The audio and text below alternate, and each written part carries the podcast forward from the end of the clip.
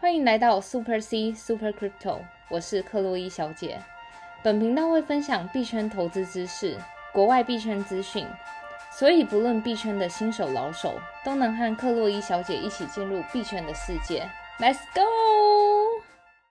欢迎回来克洛伊小姐的频道。好的，相信各位听众朋友们呢，昨天晚上就是这个九月七号，大家都辛苦了，因为在这个昨天晚上呢，就是在这个大盘又发生了一次比较大规模性的这个回调啦。嗯，这个跌幅二三十趴，对不对？对对对对对。嗯然后那时候呢，就是许多听众朋友在这个 FB 的社团啊都很紧张，就到底要不要再继续加码呢？然后到底要杀到什么时候呢？然后各种的这个猜疑。嗯所以呢，其实昨天晚上算是真的蛮大幅度的回调，然后大家辛苦了，扛了这么多的亏损。那当然，如果早点平仓掉的话呢，算是有躲过这一波的这个回调啦。嗯，对，但不管怎么样，这个心态是最重要的。对，是的，对啊，就整个其实，在币圈里面，我相信就是嗯，跟我们一起在这个节目的老听众朋友们，也经过五一九的事件，其实。是，五一九的回调幅度其实比这一次大很多，所以我相信有经历过五一九的朋友们，对这一次应该就是嗯。算是轻松吗？就是因为本来就是它回调幅度没有像上次这么大，但是我觉得每一次的回调都是很好的机会，就像我都一直鼓励，就是我们河豚成员的家族们，就是大家就是在讨论这个币圈的情况啊什么的，然后我就一直鼓励他们，这一次的回调，你就把它当做一次就是重新检视自己仓位的时候，因为那一次小小币乱喷的时候，的确大家可能就是失心疯买一些什么末日战车之类的币啊什么的，但那些币本身就是嗯，就是论它技术。背后什么的，就不是像是一般基本面比较好的币，所以我觉得这一次就是当做一个重新检视自己仓位，然后调整好仓位的一个机会吧。是的。等一下呢，我们在今天在这个聊今天的盘势的时候，会再跟大家讨论一下。嗯，那首先呢，如果你是新手朋友，然后第一次收听我们频频道的听众朋友们呢，记得要先去回去听我们的这个 EP 一到 EP 十，那这样后面的这个内容才比较容易跟得上哦。好，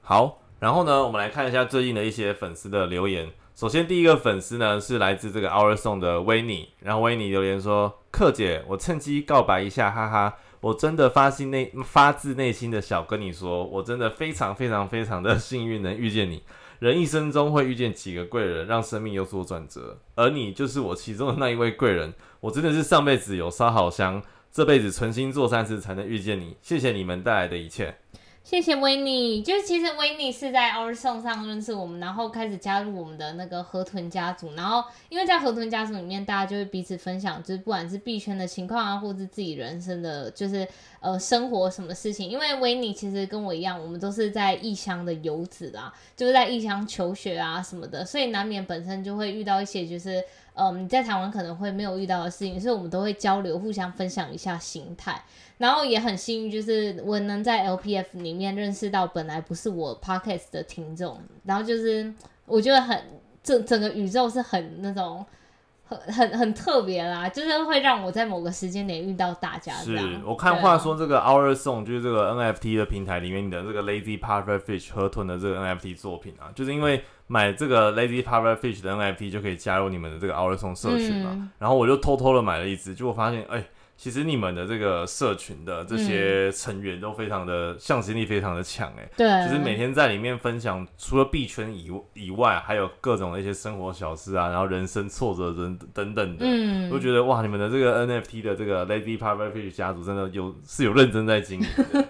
感谢感谢，是。但这个维尼呢，他是嗯先认识，先在 Our Song 上加入这个 Lady Pufferfish 才知道你有录这个 Podcast，真的，我觉得这就是很神奇的地方，就是也很幸运就可以认识到更多，就是本来不是听众朋友们的我们，然后一起加入这个家族，然后甚至进一步认识币圈这样。是。嗯，好，的，然后下一个听众朋友是叫 Sweson，然后他说：“求救克洛伊小姐，我需要克洛伊小姐的心灵鸡汤开示一下，昨天杀的好惨啊！”哦，我就我们等下就是来聊一下昨天的盘势，然后以及为什么就是会突然搞了一个很大的差针的情况，这样。好啦，那我们先废话不多说，来看一下今天这个九月八号的现在晚上的这个盘势啊。现在比特币的价格就是在这个四万六千四百左右，嗯那自昨天这个原本高点五万二嘛，然后大概到早中午、中下午都慢慢杀到四万九，对，然后就在这个晚上大概十点接近十一点的时候开始，哇，一路杀从四万九、四万八、四万七，看着那个数字好像好，到四万三，就是直接掉到那个 S two F model，就是 S two F model，大家有兴趣可以上网查一下是。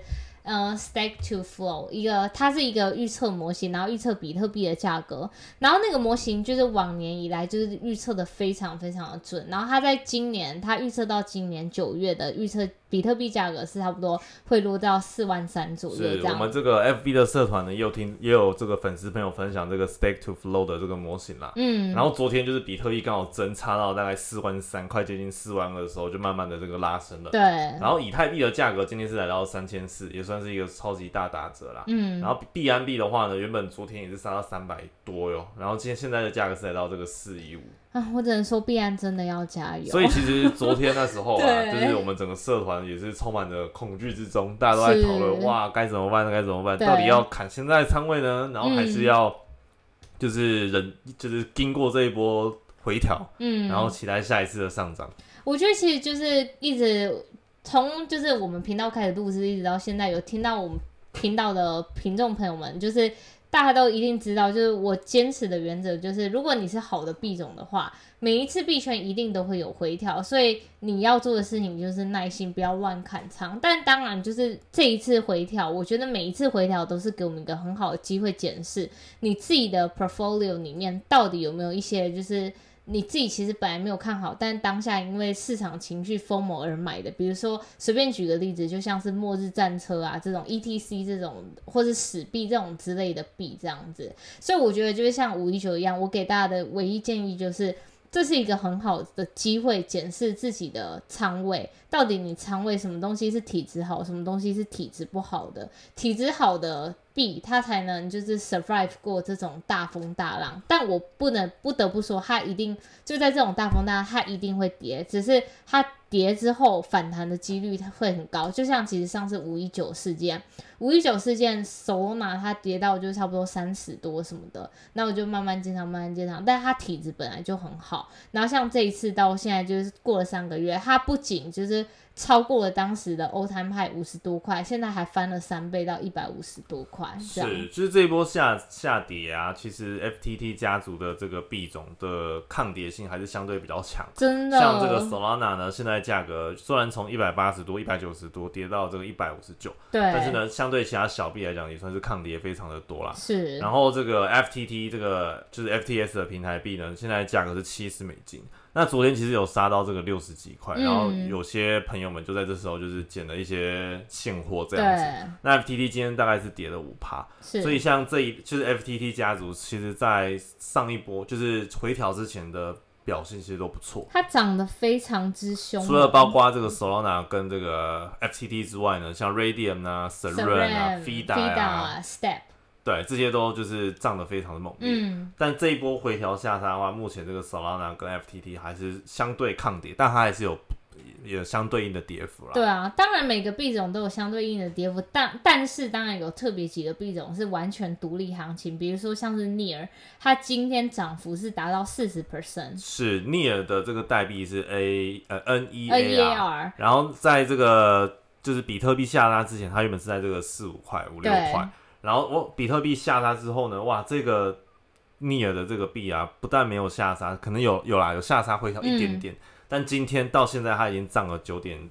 涨到九点七七块，对。然后这个涨幅是四十 percent，对啊，它其实最主要目的就是就是回到其实币圈就是很吃消息面，它发出了一个消息是 Near 跟 Facebook 合作，它其实就是帮 Facebook 做一些比较底层的技术东西，因为其实 Near 之前大家就在说它算是一个 Web Three 的一个蛮有潜力的一个项目啦，只是在这一波牛市之中，它并没有像一些那个 Layer One 的公链一样涨幅这么剧烈，比如说。Avalanche 啊，Luna 啊，或是一些其他的主流币种，那它就是在这一波行情后，就是我也不知道，就是可能就是刚好配合消息，然后 everything ready，然后就在这时候才说这样。是，然后另外一个币呢，就是这个我们前频道前一两集介绍这个 FTM，就是这个韩国的这个公链。然后这个 FTM 呢，就是虽然现在的跌幅是跌二十二十二趴，但是呢，是其实它在大饼下杀的时候，它也是相对的抗跌。对啊，然后现在的这个价格是来到一点三五美金，嗯所以其实整体加起来它还是有一个不错的涨幅，尤其是前几天真的涨得非常的猛烈。对啊，所以这一次回调之中，就是我觉得是一个很好的机会检视你哪一些部位可以就是有机会开始布局，然后哪一些币种你该砍的时候就砍，对吧、其实我在币圈学到最重最重要一个东西，就跟日常生活一样，最重要的一件事情就是断舍离。坏的东西你就是该砍就砍，不管多少多烂，你就该认亏就是认亏出场，要不然你就是最后看它直接直接整个烂掉这样。话说这个 FTM 这个代币啊，刚好因为前几天有这个 NAC，对，就是这个 Year N Finance 的这个创创办人，然后呢，因为他本身就是有投资这个 FTM 这个公链嘛，然后 AC 呢在前几天不是有创了一个有点像效法这个 Loot 嗯的这个 NFT 嘛，大家不知道 Loose 是什么的话，也可以听我们前几集，我们有介绍就是 Loose 的概念。它其实就是一个现在的 NFT 的模式，就是二 D 的嘛，或是像现在加入元宇宙三 D 的概念。但它特别的点是有点就是回到 old school 很以前的那种概念，所有的 RPG 游戏都是以文字组成，比如说我的装备就是写一个 helmet，就是头盔。然后手上有一支剑啊什么的，就是以文字来写，然后你就直接用文字去跟别人战斗。然后路子他其实有这种概念，然后像刚才我们提到的，就是那个 AC Year N Finance 的创办人，他也就是开始做一个 fork 的动作，拷贝这整个路子的精髓，然后创办了一个自己独特的游戏，叫做 Rarity 对。R A R I T Y。嗯，那这个 Rarity 这个类似就是 Loot 的这种游戏呢，就是它就是利用这个 FTM 的这个链，对，对，所以呢，其实因为 FTN 它这个链啊有一个特性，就是因为像 Loot 它是在这个以太链上嘛，是，然后就是因为其实像你如果真的要 build 一个很就是比较完整的游戏的话，它其实需要很高频的这个智能合约的互动。对啊。那这个模式呢，其实要在以太链上完成，会相对来讲有点困难。Mission Impossible，你每一笔交易都要五六十美金，我就不相信你一天那个买卖装备要按个十次，然后一天就是你可以烧掉几百美金吗？是，对啊，所以呢，这个 AC 就是这个有投资 FTM 的这个 Year End Finance 的创办人呢，他就创了一版，就是大家都说这个叫做 AC 版的 Loot，然后就是这个 Rarity，那他就是利用 FTM 这个链，所以你在做这个购买角色啊、升级等等的话呢，都必须要用这个 FTM 的这个代币来做一个 burning，然后去 minting 这个 NFT。那他那时候这个 Rarity 这个游戏啊，它不是有大概十一种职业嘛？对，有什么法师啊、圣骑士等等的。我去看它的代码，它其实原始码里面好像超过十一种职业，好像到二十几，就是它有隐藏职业还没试出，就对。对，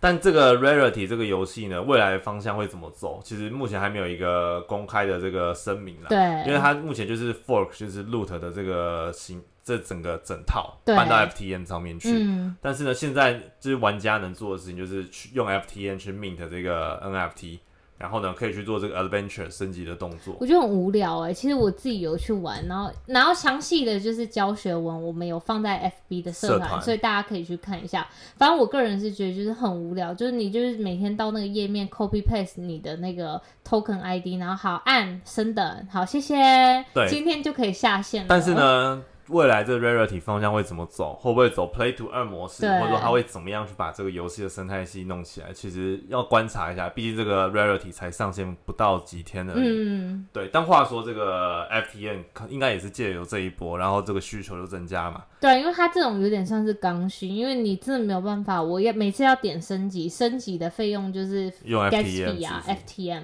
所以你就变成把它创造成一种刚需的概念，然后所以你的需求增加，但是供给还是维持原来。那这时候经济学法则就是把 price push higher，所以它这就是不管现在是市场情况怎么样，它的刚需就是在那边。是，所以这个 FTM 这个币种，还有它的这个供链的这个介绍，可以去听我们这个前面的集数。你只要在 Podcast 搜寻 FTM，应该就有这一集了。嗯，好，那其实很多听众朋友就是想问这个克洛伊小姐，就是其实大家都希望能够在回调或者说在这个市场顶部的时候呢，至少会有一些迹象或是信号来判断说嗯能不能去帮我们提前的减仓也好，或者是砍掉我们的合约也好。那不知道克洛伊小姐有没有一些经验或者是指标等等可以去分享大概怎么样判定市场可能是一个接近顶部或是要回调的一个状况呢？嗯，我觉得在这边在回答这个问题之前，我觉得有一个问题是大家要先问清楚自己到底是长线持有者还是短线持有者。因为如果你是长线持有者的话，我个人是觉得就是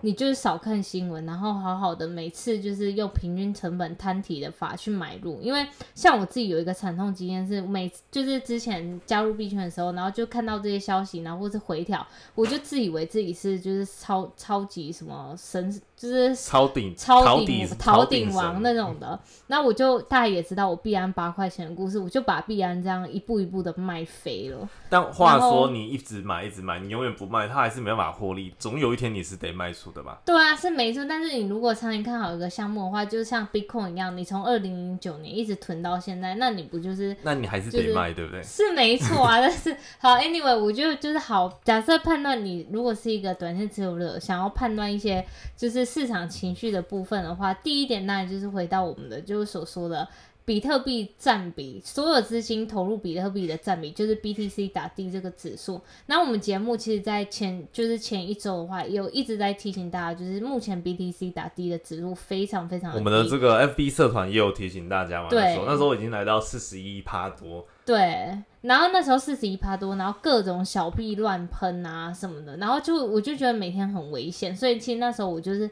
慢慢开始在脱手，虽然当然就是没有办法卖到最高点，但至少能避过就是这一次就是那种。大就是下跌的那个风波啦，对。对啊，然后除此之外，还有一个非常重要的事情，就是去干看那个就是期货数据，因为其实像这一次那个九月八号的回调，它二十六亿的杠杆被平仓，而且现在就是要提醒大家的事情是，随着加密货币变得越来越普及，市场上那些专业操盘手一定会进来抢这块大饼嘛，然后那些专业操盘手就是你也知道，华尔街擅长的事情就是。用一些就是量化交易，量化交易自带一些杠杆的东西，所以他会把这个市场吹成一个很大的泡沫之后呢，直接一次杀你。所以一般来说，你的现货市场跟期货市场，期货市场永远是非常的精彩，因为华尔街的人他们大笔资金在那那边套利捞钱嘛，所以一般来说就是要看到就是市场什么时候可能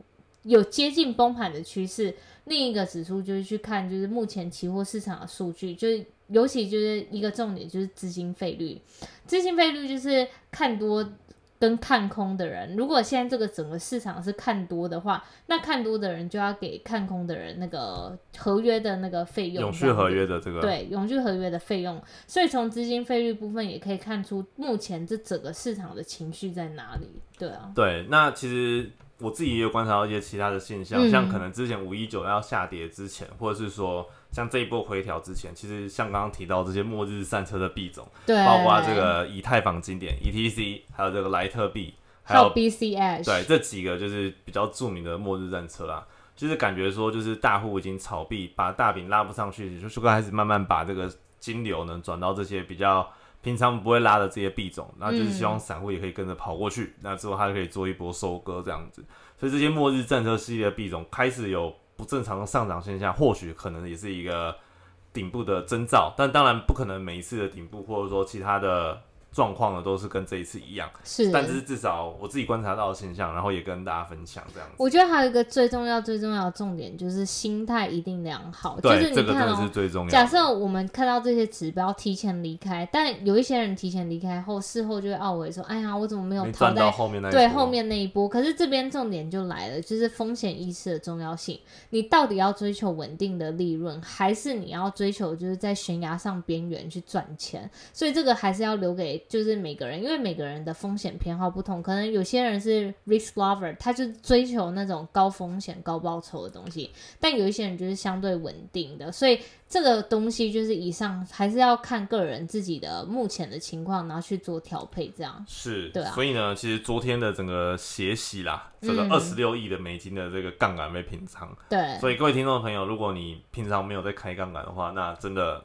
就是也算是逃过这一劫了。不然的话，你的这个杠杆平常真的是非常痛的。你也就是那二十六亿分之一的其中一位。所以真的平常 如果没有时间盯盘的话，杠杆尤其是在。刚刚克洛伊小姐所说，就是各种小币的资金费率都暴升的情形下，真的是非常的危险。是，所以拥有现货的话，你睡得比较安心。那这就只能放到跟时间做朋友，等他回来的时候呢，再看考虑你要自己去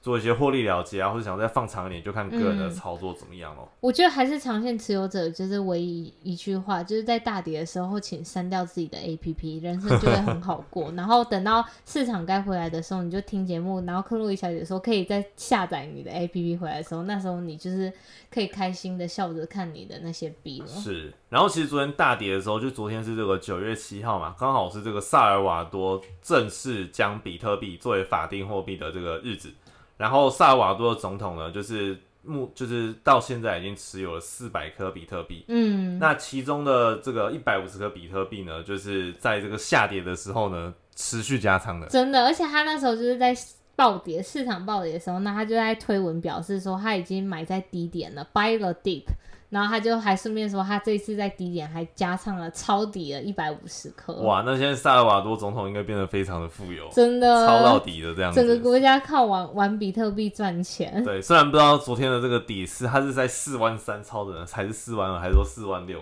那当然，这个是不是真正的底部，当然还是没有人知道答案的啦。对，但因为刚好萨尔瓦多理论上就是将比特币作为法定货币，正常讲应该是个利多吧，对不对？嗯但是呢，就是这个新闻出来的时候，哇，不是在新闻出来马上下跌，而是新闻出来可能过几个小时之后，慢慢有这个下下杀这个迹象。嗯但是呢，这个萨尔瓦多还有，因为他们这个国家将比特币变法定货币之外呢，就包括现在萨尔瓦多的麦当劳、萨尔瓦多的星巴克都可以使用这个比特币作为支付。对啊，其实话说说到就是比特币支付，目前就是其实那时候在 Bitcoin Miami 的时候，那个有一个 CEO Strike 的 CEO 叫 Jack Millers，他就是帮萨尔瓦多做比特币支付的，就是基础，就是叫那个闪电网络。一般来说，就是你需要高频的交易，就是像是比如说像我们刚刚说到的 FTM 的那个游戏，你需要高频的点按。那这时候用 Ethereum 那种每秒只能处理十五笔交易，就是显得根本不可能。因为你看哦，像 Visa 这个信用卡，它每秒必须要处理三千多笔交易，所以一般来说，正常人类生活的交易每秒是至少一定是超过十五笔以上的。所以这时候传统的就是一般的基础 Layer One 的 solution 就是比较难。就是符合这个预期，尤其是比特币每秒只能处理七笔，所以这时候一定要像是 Layer Two 的 solution，就像以太坊的 Layer Two solution 一样，它必须要将原本那些交易再拉到链外去处理，处理完之后再把它抛进去。那这时候就是那个 Jack Millers，他就是 Strike 的 CEO，他就是提出了一个闪电网络这个方案，然后所以就是他把所有的交易拉到链下去处理。然后等处理完之后，想要广播回去的时候，就广播回主链的时候，传回主链的时候再传回去主链。所以这还大家可以其实想象，就是闪电网络其实有点像是那个以太坊的 Layer Two 的方案这样子。是，对，而且现在萨尔瓦多不是布局了这个两百台的比特币 ATM，然后可以对让他们去提款，就是相对应的美金的这个价格这样子。嗯，还有那个比特币的钱包，然后那那钱包不是还宕机吗？对，那时候他们就说，如果你下载比特币钱包，然后你就有多三十美金等值的比特币。对，但这个目前就是刚好有可能他们也发在一个不对的时候啦，因为这是那时候就是刚好小币的资金费率都很高嘛，然后杠杆嗯过重的情形下，然后他们又推了这个消息，所以很多人把它欠多到是不是反而是大家在 sales 的 news 之类的，但其实这个嗯新闻面跟就是大盘下跌其实也没有说是一个直接的关系啦。对啊，我觉得就是大家就把这种事情分开来看，就是下跌的时候，我们就去探讨最主要原因。当然，就是我觉得最主要原因，其实不管是五一九也是现在，尤其是整个市场越来越复杂的时候，这整个市场的就是大泡沫，其实都是由那个衍生性商品吹起来的。对因为，衍生性商品总是会比就是现货市场大很多，所以就是当衍生性商品里面大家就是都吃饱了赚饱的时候，总是像你说的，我们需要割韭菜了。对，我们需要一个获利的空间，尤其像华尔街那种，它一定就是要对投资人交代嘛，所以你的利润是真的拿到钱包里面的，它才叫利润。你所有东西没有卖都不叫利润，所以他们每一段时间都会有进行一个出货的动作，就像股票市场一样，都会有一个周期性，需要去出货，然后他们再重新买货进来市场，然后再赚一波，这样就是一个周期这样子。那其实虚拟货币也是这样。是，所以这个嗯萨尔瓦多跟比特币的下跌其实没有直接关系啊，大家不要再牵拖萨尔瓦多了。那这样的话，我们是不是要牵拖这个 Stephen Curry 呢？因为 Curry 其实在前天对的时候，就是这个 N NBA 就是勇士队的神射手 Curry，他前天的时候在 Twitter 发一个贴文说，就是他他刚进入这个加密货币世界，然后有什么值得有什么领域是我可以去碰的，类似这个贴，文。那还有或是你有什么建议对于我刚加入对虚对对对对拟货币，然后大家有什么建议？那那时候我其实有点一直猜不透，因为其实 Stephen Curry 从进到整个加密货币是先从他购买了 b o r App 的 NFT，对他很默默的买了一个无聊猿猴的，NFT 然后花五十五个亿，就相当于就是五百五十万吧。对啊，然后去购买一张就是 JPG，然后从那之后我就想说，诶，这个人怎么会？怎么一个 NBA 球星不好好打球，现在突然来就是虚拟货币界？原来这整个都是一个套路。从那时候 b r a b 开始，然后到前天他就发了，就是他说，诶，要进入虚拟货币市场，到底有什么建议？那我心想说，到底是什么东西？然后还在 IG 上就是跟大家互动这样。然后结果答案就立马就是昨天暴跌的时候，马上新闻出来，那个 F 就是 FTX 的创办人 Sam Backman，他就自己出来说，哎，欢迎那个 Curry 加入我们 FTX 家族。那想说 What？难怪 FTT 的币那么稳。对，话说这个 Curry 不是昨天前天，就是在这个 FTS 交易所还没宣布这个 Stephen Curry 当担任这个 FTS 的品牌大使之前，然后那时候我有看这个 Stephen Curry 的这个 Twitter 贴文，就说哎有什么建议啊等等的。嗯然后我那时候看到这个贴文下面出现了这个 ADA 的创办人，就是 Cardano 的这个 Charles Hawkinson。对，然后他在下面就是说可以先看这则影片，然后这影片刚好就是这个 ADA 的 CEO，然后再讲这个区块链他讲那。个智能合约吗？对对对对对。嗯，然后呢，下面还有一个很知名的人物叫做 Gary V。哦，就是那个他的 NFT 现在基本的 floor price 就是基本价格要十个亿，就相当于一百万了我。觉得这个我们之后有机会可以再跟大家讨论这个 Gary V 好了。是就是如果你有在 Facebook 或 YouTube 看到一些很有一个励志的影片，对这个这个美国人，他就讲了很多励志的话，说什么你的人生啊应该怎么样？就是他的本身，他这个人自己自带非常多的流量，然后对 Twitter 大概九百多万个订阅。嗯，然后呢，有一句话，NFT 市场有一句话就是 Gary V 发的 NFT 就是一个价值的保证。真的。那目前，因为我们其实也关注关注这个 Gary V 很久了，然后他的作品真的哇，随便一个鬼画符都可以卖好几个亿。我记得有一个粉丝私讯我，然后他就说他女儿都可以画出就是这种那个 Gary V 做出来的图案。对，然后这个 Gary V 呢，就是在这个也是在 Stephen Curry 前天的那一则留言，就是也来来凑一个热闹这样子啦。但就是在昨天、嗯 Curry 就是正式的加入这个 FTS，成为这个 FTS 的品牌大使，其实对这个 FTS 是一个非常大的一个利好。就是整个流量都灌进来了。话说，其实我觉得 FTT 啊、Solana，就因为 FTT、Solana 全部都是 F，就是 Sam Bankman 旗下的就是宇宙啦，就是一个代币之一。然后这两个币为什么就是不管是在五五一九之后就一路一飙升，然后就算昨天暴跌之后，今天还是我个人是觉得算是币种里面最稳的。其实大家可以就是去看一下，就是 FTS 近几个月以来所有做的 PR 的相关的文宣。第一个是先从迈阿密热火队的，就是主场冠名，他拥有的冠名是十九年，所以第一个你以后到那个迈阿密的时候，你看到主场对热火队主场下面就是一个 FTX，的 logo，就是对啊，直接就是那个 logo。然后再来是除此之外，就我们之前节目有介绍到，他们跟电竞团体 TSM 签了十年的合作，价值二点一亿美元的独家冠名。是对，其实大家看到就是所有 FTS 的 partnership，就是各种合作案，他们其实都是那个支付给不管是 Stephen Curry 啊，或是这些什么 TSM 电竞团体等等的，他们所有的支付的费用都是支付 FTT 平台代币，所以这边有给大家一个 hint，就是其实。你看，像 Stephen Curry，我拿到我的薪资是用 FTT 支付，我今天会去砸我自己的币吗？不可能，因为你砸到你的自己的币的话，就相当于你自己的薪水水贬值。贬值。虽然 Curry 已经不差这些钱，对啊，，当然啊，但是所有人当然就是富上加富嘛，谁都不想要自己的东西贬值、啊。哇，所以 Stephen Curry 领的这个薪水是领 F FTT，FTT 真的很妙。所以其实看这些 FTS 的文宣啊，刚刚有说到热火队主场冠名嘛，对然后 FTS 也跨足这个电竞，包括然后还有 M MLB，其实你看现在看那个所有的那个棒球，美国棒球嘛，然后他们那个那个教练啊，或是裁判什么的，全部都是衣服都是 FTX 的那个图腾哦。对，包括那个 Sam 就是 SBF，、嗯他自己在办公室打这个英雄联盟。真的假的？对，啊，他在办公室自己打英雄联盟，虽然不知道他多强，因为他之前有一部影片不是外流，就在在看 SBF 打英雄联对盟。，然后因为 FTS 有跟英雄联盟就是嗯也是冠名合作七年嘛，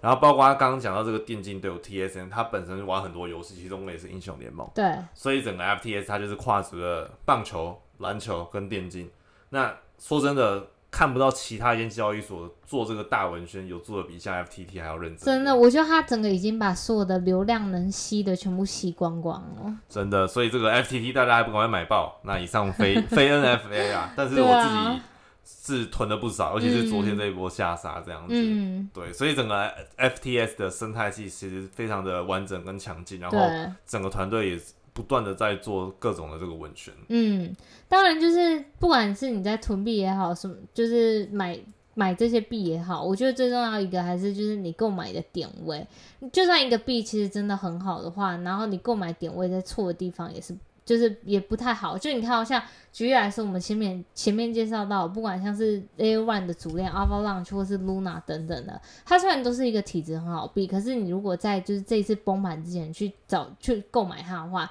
它就是三十六块，然后现在就是跌到二十几块，就会觉得就是嗯，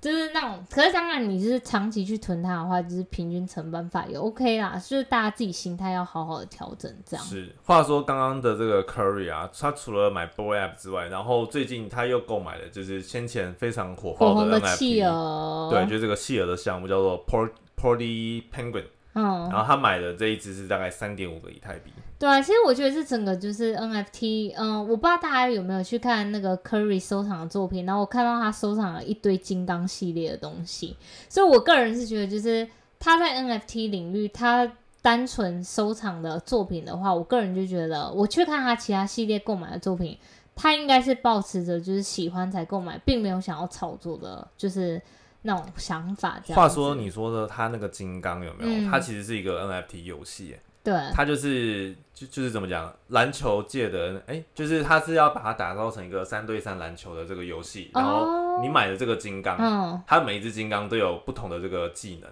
就是有的可能射的比较准，有的人助攻比较会传，它有四个技能点数。然后刚好 Curry 买了一只金刚嘛，然后后来有人去查他的钱包，就在推特上说什么 Curry 一个神射手，结果买这只金刚的三分的准度反而没有很高，真的很讽刺。但因为毕竟这个游戏，就是我大概有看过他们的白皮书啊，我觉得 Curry 也是自己的兴趣想加入这个领域，然后就买试玩看看，反正一直三点五亿对他来讲，跟真的也不是就一个皮毛的价钱、啊，真的哦。对，但那个金刚，我那时候也有考虑说要不要去玩，因为我看到哇，Curry 有买，然后还有结合 NFT 篮球游戏的概念，然后那个游戏的白皮书出来了嘛，未来它就是说你买这个金刚之后，可以去修炼这个金金刚的技能，然后可以投的更准啊等等的，然后你可以做 staking，嗯，它的那个 staking 叫做 training，就是你把金刚送到篮球训练场，然后它的这个金刚的技能就会提升。那它这个也是结合 play to earn 的概念呐、就是如果你跟玩家组队三对三，赢的人就可以得到里面的 token。那也蛮有兴，蛮有意思，因为就是他的兴趣啊，打篮球。对啊，但话说这个 GameFi 啊，今年也是非常的火爆。嗯，然后包括他近期的这个 FTS 不是推出了那个项目嘛，Star Atlas，对，哇，真的也是一个经典巨作。话据说这个行销费用也是达到好几亿美元。对啊，话说他的 NFT 好像是昨天出还是前天出，然后其实它每一个 NFT 战舰啊什么的，一个 NFT 要一万美金，对，相它要用美呃 USDC 购买。对啊，然后它有两个代币嘛，一个是这个 Atlas，一个是 Polis。嗯，那这两个代币我们先前节目没有介绍过，但是呢，很多人也是因为这两个代币也是身家致富了不少啦。因为那时候就是这两个代币，它所有认购的优先权是你如果在 FTX 的交易所里面购买有一百五十颗 FTT，然后并且有质押，那这时候你就有机会拿到这张抽奖抽奖的券啦。如果你抽中的话，就是当初认购的价格好像是几几万块台币吧，然后瞬间就变了，好像是五百美金。对，五百美金就差不多差不多一万五台币。然后你抽到的时候，然后那个币刚上币的那一天，然后直接整个大就是致富，因为就是从五百块美金变成不一定要看，有的好像人后来变两万美金的，对，变两。三万美金对之类。所以像 FTS 发的这些 IEO 代币，通常品质是不差啦，毕竟这个嗯交易所帮你把关过，对，但你能不能抽到还是要看运气，而且因为，那个中签率很低耶，就是全世界的了，全世界的人只抽两千，但这一次听说中签率有十趴，以往是大概一两趴，是哦。因为，这一次参加的门槛稍微偏高，还有一百五十个嗯 FTT 嘛，嗯，所以像我口袋可能没那么深，就是连抽签的资格都没有。但这次真的是一个算是白嫖的机会啦。嗯，但大家在评估，不管是 IEO 的项目也好，或是这些小币种，真的还是要留意一些风险就是了。是的，嗯好的，那就是这两天真的大家都辛苦了。现在这个币价看来还是需要休息一段时间啦。通常这个下杀不可能马上的就反弹回来，所以呢，这个盘整是必备的。然后大家还是要点耐心。然后呢，如果有些现现金的话呢，可以去分批捡一些你喜欢的这个币种的现货。嗯，那这个小币的部分呢，因为这次下杀整个市值也是被杀的蛮重了。然后刚刚也说了，这个 BTC 打低的指数现在来到四十一左右。还是在四十一，因为不是说来到，其实还是在四十一，所以就是下杀那一天，昨天清完就是多投一些杠杆啊什么的，然后它其实有暂时回到四十二多，然后但是又因为今天，其实你今天去看一下这些 ok 其实也没有到跌很惨，大家疯魔情绪还是回来，所以就是目前的 BTC 打低还是在四十一，所以大家还是就留意一下，直到就是 BTC 打低可能要正式的回稳到。